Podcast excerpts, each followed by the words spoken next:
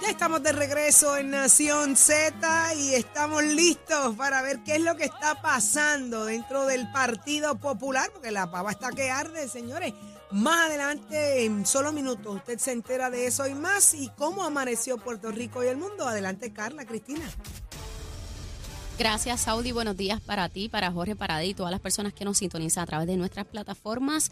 Los titulares, la alcaldesa de Morovis, Carmen Maldonado, anunció ayer que aspirará a la candidatura de la gobernación por el Partido Popular Democrático y dijo estar consciente de que se enfrentará a la alta cúpula de la colectividad que, según denunció, no le permitió usar la sede principal en Puerta de Tierra para hacer su anuncio. Por su parte, la Pava comunicó a través de sus plataformas sociales que la sede de la colectividad no estuvo disponible, pues el manejo de solicitud de la alcaldesa se recibió el pasado viernes a eso de las 5 de la tarde, mientras la Junta de Gobierno del PPD permanecía reunida.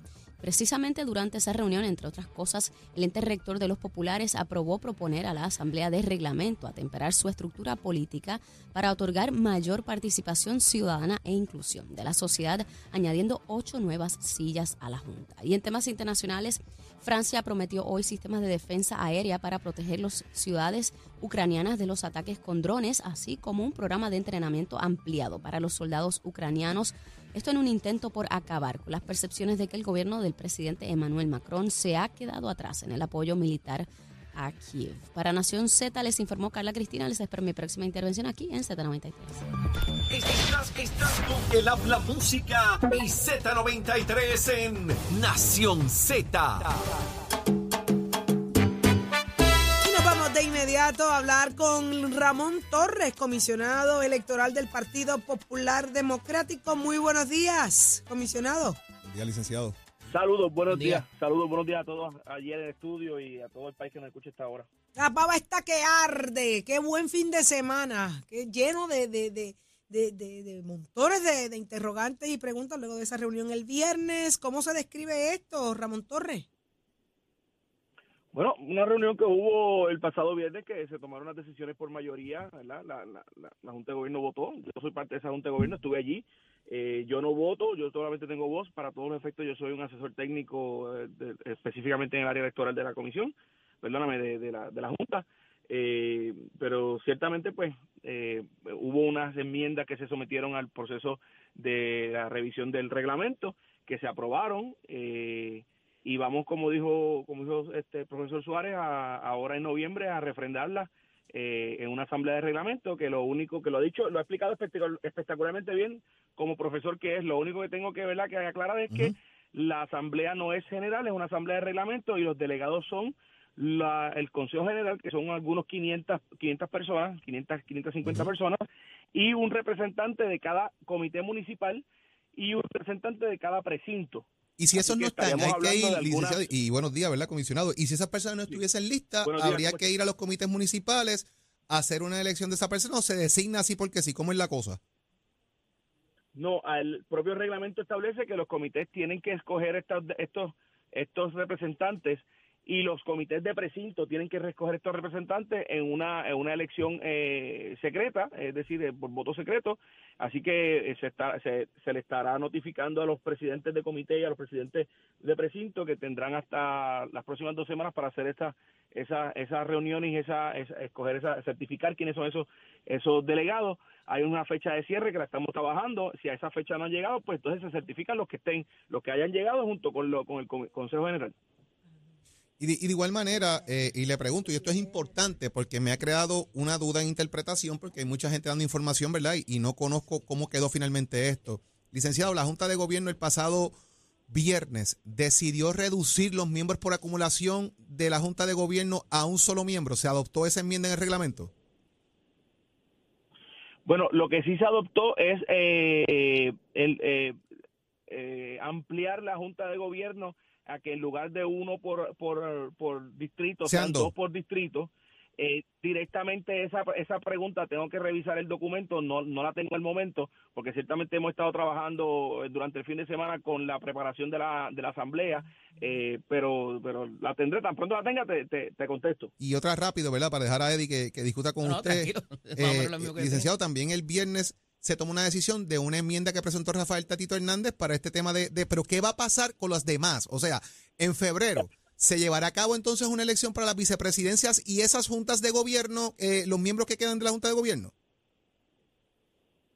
Eh, eh, sí, pero no de esa manera. Vamos a noviembre, ¿verdad? Para las cosas en orden. Noviembre 13, vamos a la, vamos a la asamblea de reglamento, de reglamento. Si se refrenda y se, y se autorizan esas enmiendas, se enmienda el reglamento. Fe- Febrero 23 tenemos que ir a escoger todo eso, todas esas nuevos, toda esa nueva estructura dentro de la Junta de Gobierno, con excepción del presidente. ¿Y sería una asamblea o Porque sería una votación abierta? eh, eh, no, tiene que ser una asamblea, tiene que ser una asamblea. Ah. Eh, al final de todo, si no se refrenda, pues entonces continuar, tendríamos que volver a una reunión de junta de gobierno para decidir cuándo entonces sería y cómo sería, si fuese por asamblea o por votación, esa eh, llenar las estructuras dentro de la junta de gobierno, que como bien me explicaste, de no refrendarse eh, las enmiendas en la, en la, en la asamblea de reglamento, quedaría como está la junta de gobierno, entonces habría que llenarlas de otra manera. y tienes y nadie re- y nadie dejó sin efecto la, la determinación pasada del 26 de febrero. Por eso es importante que aclaren ese punto porque para todos los efectos Bueno, si no pasa si, no pasa nada en noviembre queda vigente lo que está para febrero hay, hay una moción, hubo una moción del, del, del pasado presidente del Senado, Tony Fajar Zamora, que Ajá. fue eh, secundada por el alcalde de Dorado, que es lo que te- lo que lo que ahorita explicaste de, de que dijo Tatito, eh, que, que tiene que ver con dejar sin efecto la votación del, del 23 de febrero del, 20 del 26, 26 de de febrero, que es domingo, del 26 de febrero, 26 de febrero del 2023, Ujú. esa es la confusión, del 23, 6 de febrero del 2023, para que no se lleve a cabo esa votación, pues puesto el término, el, el tiempo que ha pasado, la verdad, Fiona nos atrasó dos, tres semanas en- en- en certificar los centros de votación, esa moción se votó y está allí eh, vigente, eh, y eso fue lo que se refirió el presidente de la Cámara cuando dijo que Carlos López había eh, eh, secundado la moción de Tony Faz. Pero eso no tiene nada que ver, esa moción no tiene nada que ver con las enmiendas que el presidente de la Cámara sometió sobre, sobre, sobre el reglamento. El retrasar este tipo de votación eh, no le da mérito entonces a las expresiones que hace en la mañana de hoy el licenciado Hernández Mayoral, donde dice que a los populares se le ha quitado el poder del voto para escoger su presidente eh, mediante una aprobación de una resolución de la Junta, eh, ¿verdad? Y, son las expresiones que él hace por escrito hoy eh, eh, dirigidas al presidente del Senado y presidente de la colectividad. Eh, reacción a estas por parte de su señoría. Sí, las vi, las vi temprano esas expresiones, vi el documento temprano cuando, cuando lo circularon.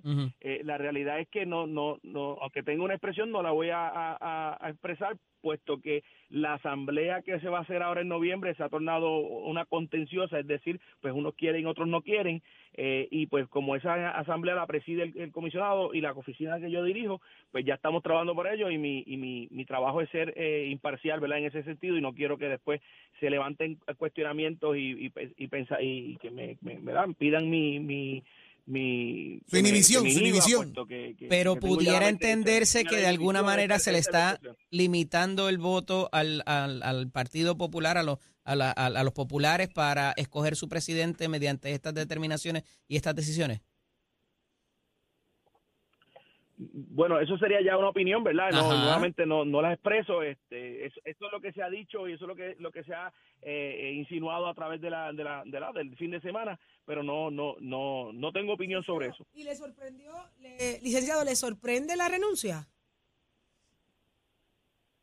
La renuncia de quién? De Hernández José. Alfredo Hernández Mayoral a la Comisión de Estatus. Eh, bueno, de eso se trata supuesto, la, la comunicación. Por supuesto, José- sí, sí, sí, por supuesto, José Alfredo, José Alfredo es un, baluarte de este partido, una persona con quien contamos, una persona que inclusive yo en lo personal y en lo profesional lo consulto, eh, ¿verdad? En temas, en temas de estatus, en temas de, política, y, eh, y yo creo que, que todo, todo sumando es que se gana. Eh, por supuesto que, que me sorprende y por supuesto que hace falta.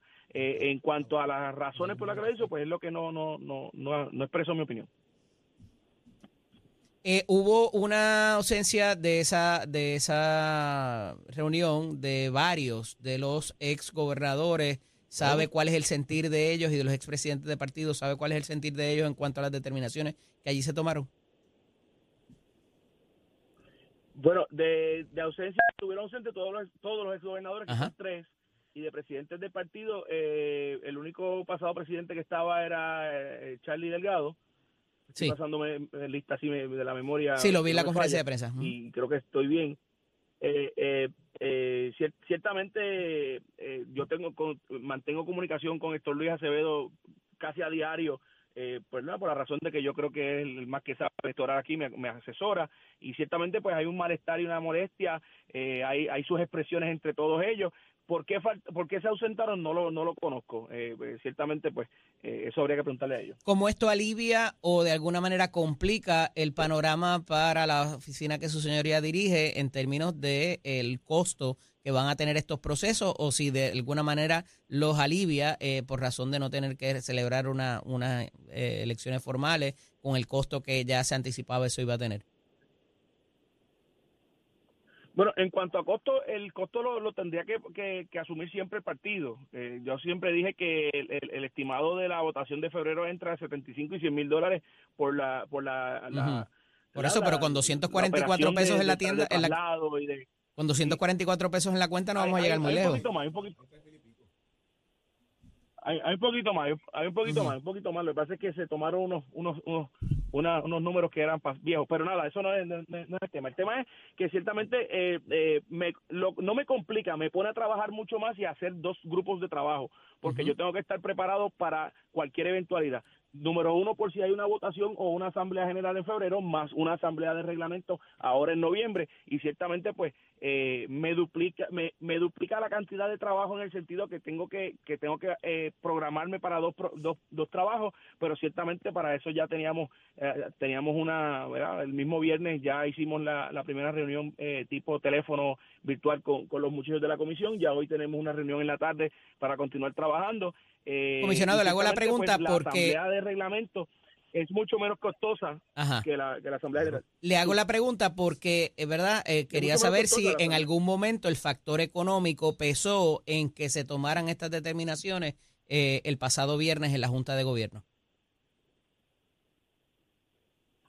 Bueno, no, no, no le sé decir porque eso, eso estaría en la mente de los que tienen que pagar el, el, el proceso, que es el partido y los candidatos. Siempre se había dicho que, que habían dos opciones, que el partido pagara o que los candidatos se le impusiera una, una cuota. Yo siempre dije que el dinero tenía que estar no más tardar del 15 de febrero, ¿verdad? Por lo menos la mitad antes del, del 31 de diciembre y la otra mitad antes del 15 de enero del año que viene. Si estamos hablando de la votación de febrero, claro está, gracias a esa aclaración Sí. porque habría había que alquilar vehículos, había que había que com- había que pagar papeletas, ¿verdad? La impresión de las papeletas, la, la reproducción de las papeletas, había que pagar eh, este materiales, almuerzos para esos funcionarios que voluntariamente iban a trabajar ese día. Así que yo siempre fui claro y puse las cosas sobre la mesa. Ahí está. Bueno, muchísimas gracias, Gracias, al comisionado. licenciado Ramón Torres, comisionado Buen electoral. día, licenciado. Nos vemos ahorita, nos vemos ahorita en la universidad. Siempre siempre disponible. Gracias. Oye, Oye, y tenía, tiene mucha información, parece que alguno de ustedes estaba allí en esa, en esa junta de gobierno. Si sabe Yo tira- estaba en está- Disney World, yo Mira, estaba en Disney World. Está todo en los periódicos. Ah, lea los periódicos, licenciado, si está tú ahí. Que pasen buen día. Yo estaba en Disney. yo Buen tengo- día, licenciado. Que pasen, Ay, que pasen- que pasen Ramón. Torres. Ramón. Torres, comisionado del Partido Popular Democrático, comisionado electoral. Y ya está con nosotros, señores, Eva Prado, y ella es la directora ejecutiva de la Comisión Ciudadana para la Auditoría del Crédito Público. Y qué bueno que está con nosotros. Hay varias denuncias eh, de, de varios aumentos, ¿verdad? En la factura de luz solicitados por los bonistas. Y esto nos tiene a todos, mira, arrancándonos las acrílicas, las uñas, comiéndonos ah, hasta los dedos. Me encanta la- Las acrílicas, las acrílicas. Ah. Así que muy buenos días, Eva Prados. Buenos días, licenciada. Buen día. Muy buenos días. muy buenos Ella días, sabe lo que son las acrílicas, ¿verdad? ¿Verdad, Prado? Usted sabe lo que es cuando uno le da unos ataques de nervio que empieza a jancarse la- el, el chilac. Pero- Y que no es para menos, no es para menos. Mi- Mire, Prado, escuche a Jorge. ¿El, El qué? el ¿El chique, qué? chique, Ay, ustedes se, ustedes se dedican a mirar las uñas de las mujeres y decir qué guapas, qué bonitas, pero no saben lo que hay ahí. Pues eso Pero son no- no, cositas de eh, mujeres. pero porque Prado y yo nos entendemos, Eva, usted y yo nos entendemos. ¿Puedo Pero hacer una ¿dónde- querella por eso, por el chilac? Sí, sí, hazlo, hazlo. Por favor, pero lo que sí queremos entendernos es esto que, que trasciende, estas denuncias de que son varios esos aumentos en la factura de la luz. ¿Qué está pasando? ¿Qué quieren los bonistas? Pues mira, lo, imposible, lo imposible y lo que nos tenemos que poner tajantemente y es su insistencia en que la ciudadanía que no tiene ahora mismo eh, modos tampoco de pagarles a ellos lo que ellos pretenden, eh, imponernos una cantidad de cobros distintos de la luz, porque una cosa es lo que se salió la semana pasada de la propuesta de, por un lado, los bonistas de 26 dólares eh, fijos mensuales y lo que la Junta parecería estar dispuesta a así cobrarnos, que son 23 dólares Sí. mensuales. Pero además de Licenciada, eso- fue la Junta que lo propuso. No, están las propuestas de ambos lados, ¿ah? porque los bonistas también están, ese es el punto, que los bonistas aquí vienen y dicen, bueno, es que no solamente nos puedes, po- podrías pagar, la, la, los bonistas dicen, pueden pagar más, pueden pagar 26, la Junta dice 23, pero los bonistas dicen también, y hay una, se podría también aplicar lo que se llama una nueva tarifa volumétrica, que lo volu- la, tarifa actualmente ustedes saben que tiene varios componentes, uno es lo que tiene que ver con el precio del petróleo, pero otro tiene que ver con el consumo, ¿verdad? Que es cuánto usted consume, ¿verdad? Va, va, a depender, va a ser su factura. Pues ellos añaden, además del cargo fijo de 23, que eso no va a importar el, el 26, perdón, que dicen los bonistas. No va a importar cuánto usted consuma, usted pagaría esa cantidad mensual. Pues a ellos le añaden, sí, pero si usted supera unos niveles de consumo X. ¿verdad? Pues también se le haría un cargo adicional. Y ese cargo adicional, ellos también proponen que sirva para pagar la deuda. Entonces, uno diría, bueno, hay políticas de, de, cobrar por, por un por exceso en consumo, pero que ese dinero si se va a hacer, que, va a tener unas implicaciones también para el bolsillo de todos, que sea para invertirlo en el sistema. Pues no, pues el bonista, los bonistas entonces proponen otra forma más de pago. La pregunta es no solamente eh, hasta dónde van a tirar esta línea, sino que es totalmente absurdo lo que están proponiendo de aumentos, porque esto va a afectar la economía de todos y todas.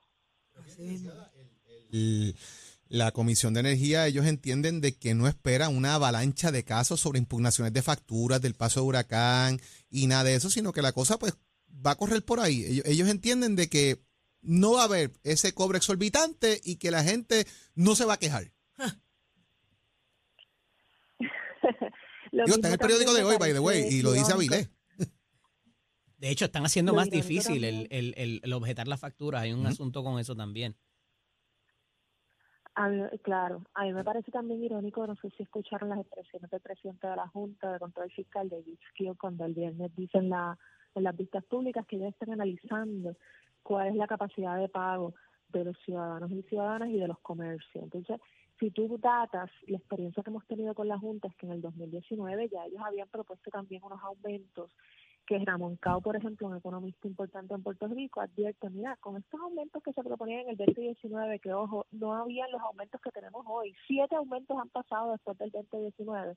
Y ya en el 2019, eh, Ramón Cao dijo, mira, estos aumentos para el pago de la deuda por 40 años van a tener implicaciones nefastas. Habló de más de 170 mil despidos en el sector privado, porque el sector privado del comercio no va a aguantar estos aumentos. A eso le añades, el, que está hablando de una reducción de un 22% en el Producto Nacional Bruto. Habló, en otro, otro sociólogo habló de que podían haber hasta un 40% de los salarios de las familias más pobres utilizándose para el pago de la luz. Si tú miras ahora, otro elemento interesante que, que hemos estado mirando, ustedes han visto la lista de las quiebras eh, que hay de negocios.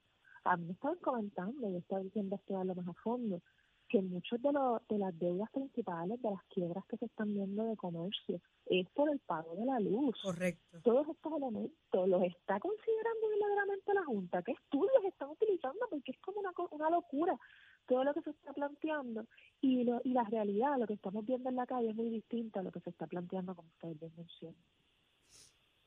Qué increíble. Qué- qué- qué- y qué bueno que se traiga el tema de que no se esté considerando todo esto de las quiebras y la cantidad de negocios cerrando, la cantidad de negocios que, que óyeme, que ni tan siquiera pudieron recuperar eh, una cuarta parte de inversiones, porque es que no, no hay manera de sostenerse con un pago tan alto de, de luz y que todavía se esté hablando eh, de, de más aumentos y, y- y lo más que me preocupa a mí, yo no sé ustedes compañeros y a, igual a, a- a Eva Prados, es que eh, se, se establece el tema y se comienza a repetir y a repetir hasta que nos adaptamos y nos convertimos en algo normal eh, en hablar de los veintipico de dólares. Ya entonces nos vamos a tener que, que acoplar a que esto es en efecto, va, va a ser sin duda el aumento. Esto va a venir sí o sí, porque se habla de que no, de 26 a 23. Pues entonces, ay, qué bueno, por lo menos ya no son 26, ya son 23 y nos adaptamos y aceptamos el aumento. Mira, cuando no debería ser ninguno, ni 23, ni un peso tan siquiera.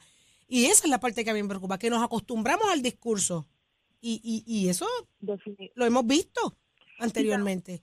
Y, también, claro, y, y sobre todo también me preocupa mucho el discurso de que la otra parte de esta conversación ah, algo de la deuda se tiene que pagar. Entonces, se pregunta, bueno, si estuviéramos en una, en una posición económica viable para pagar, claro que se tiene que pagar. Pero el problema es que no. Y entonces, si usted, una compañía privada, una, si vamos a suponer que una corporación privada se enfrentara con una situación similar a la de Puerto Rico, pues uno va a la quiebra y precisamente es para reducir sustancialmente estas deudas. Incluso en muchos casos, el, el acreedor se va, asume la pérdida, se va por su casa y no tiene más nada que hacer porque no tiene de dónde cobrar. Pero da la casualidad que como es una corporación pública y es el gobierno, pues entonces pueden ir detrás de nosotros a cobrar. Entonces uno dice, óyeme, no me digas que todo, hay, algo hay que pagar porque es que en otros casos no, no se podría, si no se puede pagar, no se paga. Pero a nosotros, como pueden ir detrás de nuestro bolsillo, pues entonces sí hay algo que pagar. No, no se puede pagar. No, hay manera de pagar, porque es que a la larga esto va a perjudicar a todos e incluso entraría, podríamos entrar en un impago en el futuro por lo mismo, porque es que esto se le añade. Miren, esta semana se aprobó también el plan de ajuste de carretera con aumentos en los peajes. Esto es todo en cadena. O sea, estos son un montón de elementos y unas proyecciones económicas de la Junta que no, que no, que los economistas dicen. Ayer yo estaba hablando con el presidente de la Asociación de Economistas y Ari Díaz me dice, pero es que las proyecciones de la Junta siempre están equivocadas por yo sé cuántos por ciento, por unas proyecciones. Entonces, ¿quiénes vamos a pagar las consecuencias de todo esto? Pues nosotros y nosotras. Y por eso es que es bien importante que nos opongamos y por eso cuando decidimos como comisión ciudadana para la auditoría del crédito público publicar este análisis, sabemos que no son propuestas que todavía están aprobadas, pero ya sabemos lo que está en la mente de la Junta. Ya sabemos las propuestas que están ahí y nos ponemos a empezar a movilizar y a cuestionar lo que está pasando. El mismo gobernador tuvo, salió diciendo, no, que sí, esto no está pasando. Y yo, claro que está pasando y, lo, y la suerte que tuvimos es que salió pública esta información ahora para poder actuar y oponernos. Pero en otras ocasiones nos levantábamos con la noticia de que ya se aprobó algo. ¿Verdad? Y esto yo creo que es bien importante que la ciudadanía se vaya familiarizando, lo entienda, para que podamos oponernos. Y, y lo que a mí, yo me pregunto, ¿de dónde obtiene la Junta su análisis para llegar a estas determinaciones? Que, más, que no sean más allá de, complacer a los bonistas, que fue a lo que vinieron, ¿no? ¿De dónde sale la data para ellos llegar a esas conjeturas, a esas conclusiones, de que aquí se puede llevar un aumento más? Eso es lo que yo no entiendo. Pues esa, yo tampoco, yo tampoco y por eso te comentaba ahora que hablando con la misma presidenta de la Asociación de Economistas, él me dice, ya hemos visto en el pasado, por ejemplo, sus proyecciones para el pago de la deuda del gobierno central. Muchos economistas han dicho, oye, pero estas proyecciones no están, no son correctas y, y, no están tomando en consideración 800 elementos que pueden cambiar y hasta las mismas proyecciones reconocen que si no se logran unos cambios y que esos cambios tengan efecto, en menos de 10 años podemos estar en un impago de la deuda del gobierno central. Entonces, en el caso de la corporación de la de energía eléctrica, mira los elementos que hay, que si hay una guerra en, una, en otra parte del mundo, aumenta el costo del petróleo, aumenta el costo del gas, todos esos elementos se juntan y estamos aquí nosotros pagando una cantidad, una barbaridad de luz que no podemos dejar de pagar sencillamente. No es como cuando tú le dices a tus hijos, bueno, ya no vamos a poder comprar en donde normalmente compramos, ya no vamos a poder la, darte la, la, la clase de, de, de, no sé, de baloncesto, ¿no? Sí, Nadie puede dejar de pagar la luz de un día para otro. De acuerdo. De acuerdo, así que le agradecemos muchísimo, Prado, Eva Prado, que estuviera con nosotros acá en Nación Z. Eh, como siempre, esta es su casa. Eva Prado, directora ejecutiva de la Comisión Ciudadana para la Auditoría del Crédito Público. ¿De dónde? ¿De dónde más aumento? ¡Tan loco que le pasa a este! Dime la chero. ¿Qué le pasa a este? ya está listo Tato Hernández porque somos deporte. Adelante, Tato. Vamos arriba, vamos arriba, vamos arriba. Muy buenos días, Titi Sadi. Vámonos con los deportes que nos vamos con el voleibol rápidamente, recordándole que esta sesión es con el auspicio de Mestre Escoles que te invita a que pases por cualquiera de nuestros recintos compare facilidades de equipo y tome tú la decisión de estudiar en Mestre Escuela. El numerito además es el 787-238-9494. Si a usted le gusta la mecánica automotriz, la quiere combinar con la mecánica racing, compare las facilidades de equipo. Entra a nuestra página www.mestre.edu para que vea nuestros currículos, nuestros cursos a nivel de grados técnicos y grados asociados. Bueno, vamos con el deporte que nos vamos con el voleibol masculino, Puerto Rico, que se está jugando, óigame, el duelo de la montaña. Los changos de Naranjito se ganaron en tres parciales en la cancha Angelito Ortega a los de Corozal, a los platanos de Corozal. Y esta gente siempre que se da ese partido, eso es casa llena de esquina a esquina. Y esta vez, pues los changos de Naranjito salieron por la puerta ancha. Juan Vázquez con 11 puntitos. Cabe señalar que en la primera tabla de posición se encuentran los changos con 6 y 3 y el voleibol masculino de Puerto Rico, pues sigue continuando y siempre usted se va a estar enterando de todos los detalles, los equipos ganadores y los muchachos que están jugando aquí. Óigame, Nación Z, somos deporte con los pisos de Mestre Core. Mira, Chero, give it on my friend. Escoge ASC, los expertos en seguro compulsorio.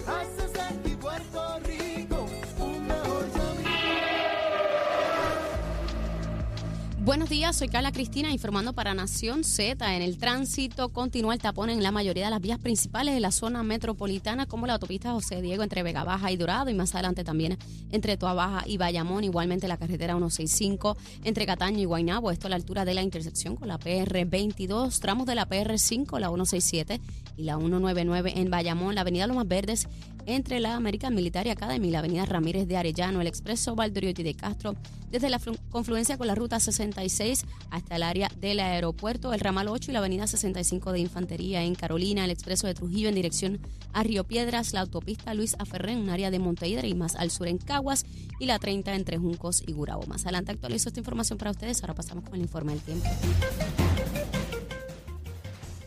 El Servicio Nacional de Meteorología nos informa que en el mar hoy se espera que tengamos olas de alrededor de 3 pies y vientos de entre 5 y 10 nudos. Sin embargo, los efectos locales podrían aumentar el viento cerca de las aguas costeras del noroeste y suroeste durante horas de esta tarde. Los navegantes deben ejercer precaución debido a las tronadas que se esperan para esta tarde en el noroeste y oeste de la isla. Y para los bañistas, el riesgo de corrientes marinas es bajo. El Servicio Nacional de Meteorología advierte, sin embargo, que las corrientes marinas amenazantes a la vida a menudo ocurren en las inmediaciones de los malecones, arrecifes y muelles, por lo que se recomienda precaución al nadar en estos espacios. Más adelante les digo qué esperar en el clima hoy para Nación Z. Les informó Carla Cristina. Les espero mi próxima intervención aquí en Z93. De tus mañanas de lo que ocurre en y fuera de Puerto Rico comienza aquí en Nación Z.